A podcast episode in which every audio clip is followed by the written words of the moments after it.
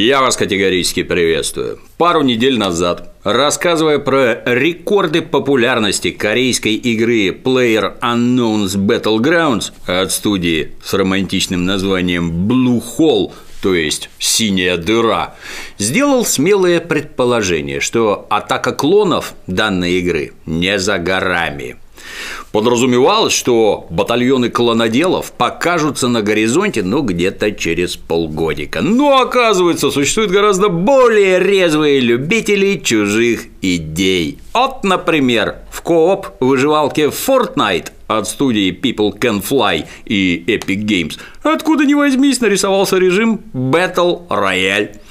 Этот замечательный режим удивительно похож на PUBG, как в целом, так и в мелочах. Возможно, именно поэтому через сутки после старта в него уже забрался целый миллион игроков.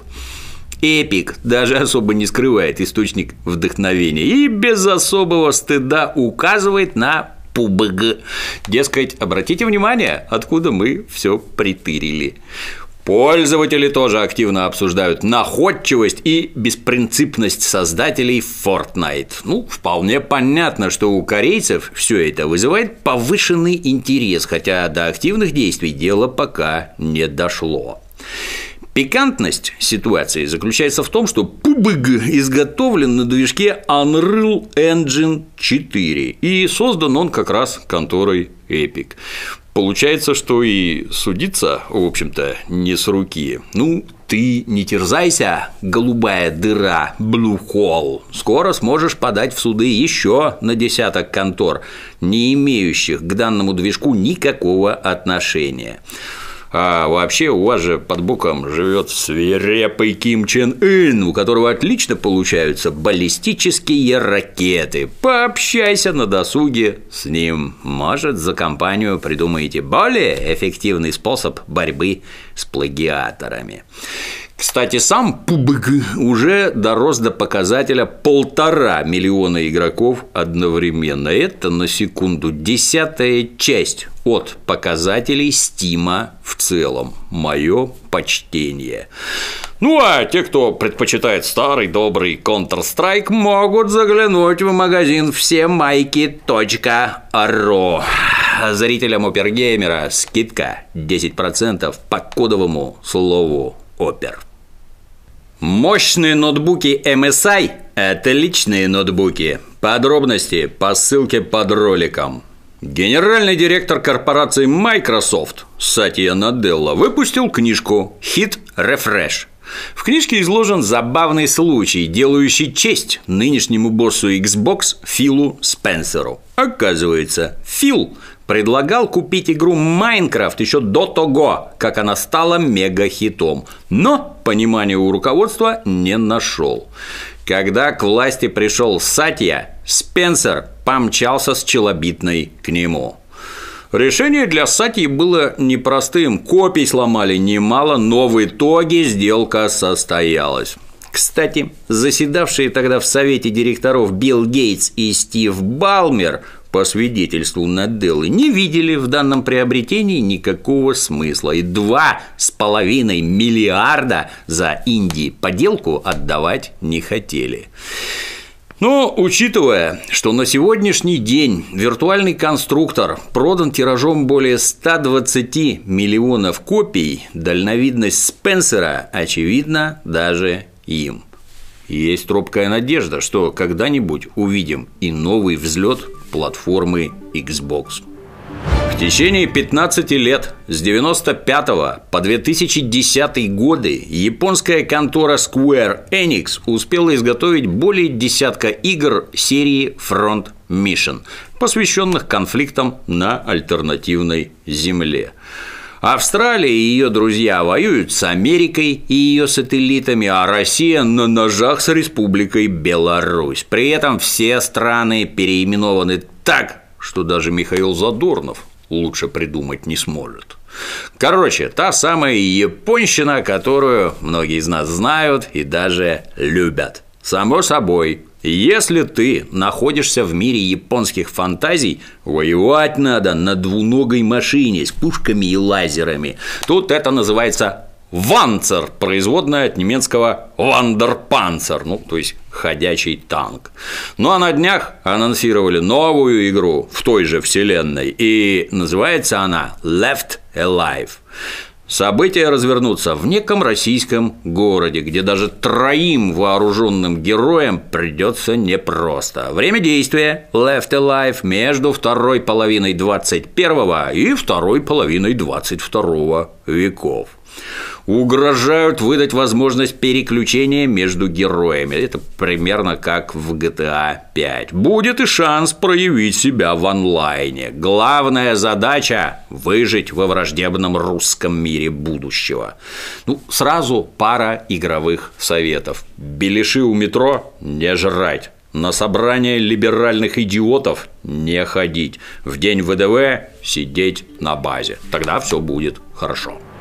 Бывший программист и дизайнер Ubisoft и BioWare Чарльз Рэндалл поделился в Твиттере болью, которую ему причиняют грубые, язвительные и провокационные заявления игроков. Мол, хотелось бы больше рассказывать широкой публике о проблемах разработки игр, о принимаемых решениях, о сделанных выводах и тому подобном – но в ответ на такие попытки откровенности чаще всего прилетают беспочвенные обвинения, злобная нецензурная брань и злые шутки. Дети-интеллектуалы с удовольствием рассказывают разработчикам, как нужно делать игры.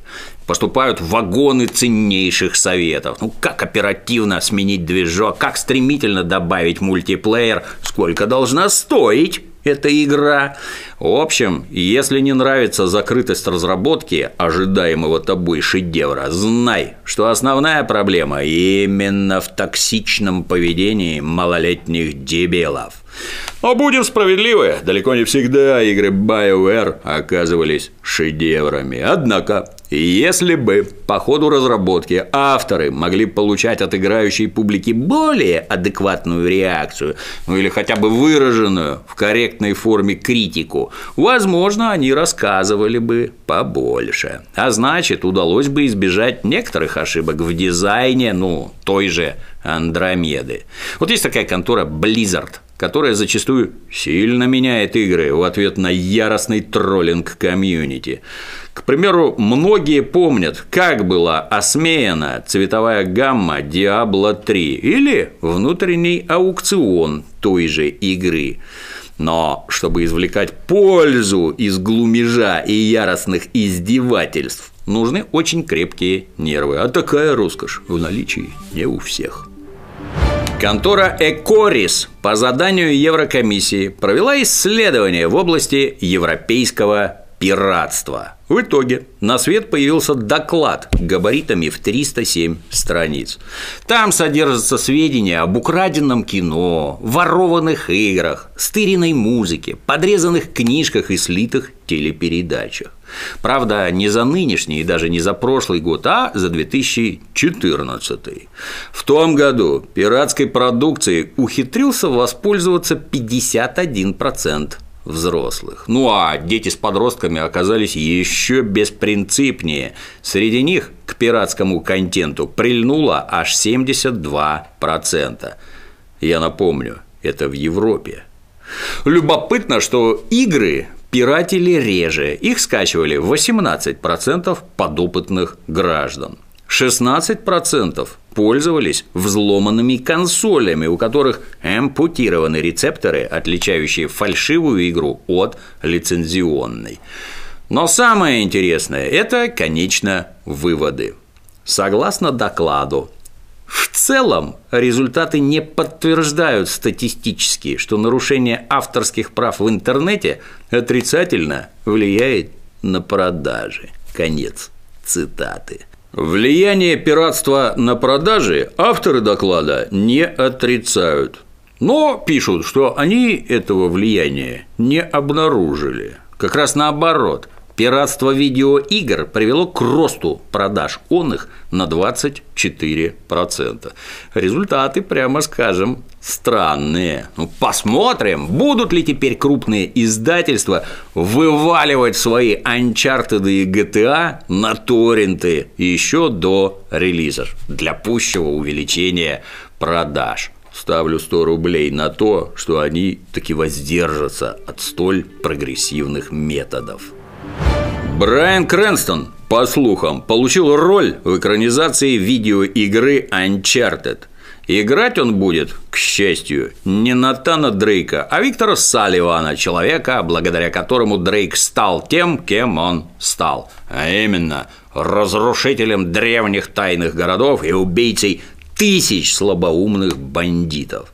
А вот образ Дрейка воплотит вроде как Том Холланд. В режиссерское кресло посадили Шона Леви, на счету которого детский неплохой боевик «Живая сталь». В общем, поводы для крайне осторожного оптимизма в наличии прошлый раз сообщил, что готов ознакомиться с игрой Middle Earth Shadow of War, где разрешат возглавить армию орков. Но натравить их надо будет не на эльфов и карапузов, а на приспешников Саурона. Но тут донесли, что в игре, оказывается, предусмотрены микротранзакции, и за некие сундуки с военным барахлом надо будет заносить дополнительные деньги. К таким фокусам все мы относимся резко отрицательно. Ну, впрочем, ведущий дизайнер игры Боб Робертс в интервью порталу Eurogamer пытается убедить всех, что сундуки на геймплей не повлияют никак. Игра, мол, неплохо проходится и без покупных сундуков. Но если возникнет желание провести в ней поменьше времени, потратить поменьше сил, но до победы добраться, вот тогда расчехляй машну. И вот ты уже гроза Средиземья. Ну, то есть, фактически, речь про платный режим Easy. Видимо, режим Hard задуман такой, что Dark Souls покурит. Ну, будем посмотреть. Кстати, зарубежная фирма Nvidia сообщает, что если прямо сейчас или в ближайшее время решишь прикупить видеокарту GeForce GTX 1080 Ti или 1080 хоть отдельно, хоть внутри девайса, данная игра тебе достанется на халяву. Платить придется только за сундуки, но это при желании последнее время многие забывают, что лучший игровой стример всей Руси – это ламповая няша Карина. Видимо, поэтому кто-то слил в сеть фотокарточки наиболее теплых и даже ламповых частей ее тела, при помощи фоток можно дать отдых правой руке от мышки и геймпада. Тут определенно надо поработать с джойстиком. Ну, мне, как обычно, смотреть некогда, но ходят слухи, что некоторые фотки годные. Удачного просмотра. А на сегодня все. До новых встреч.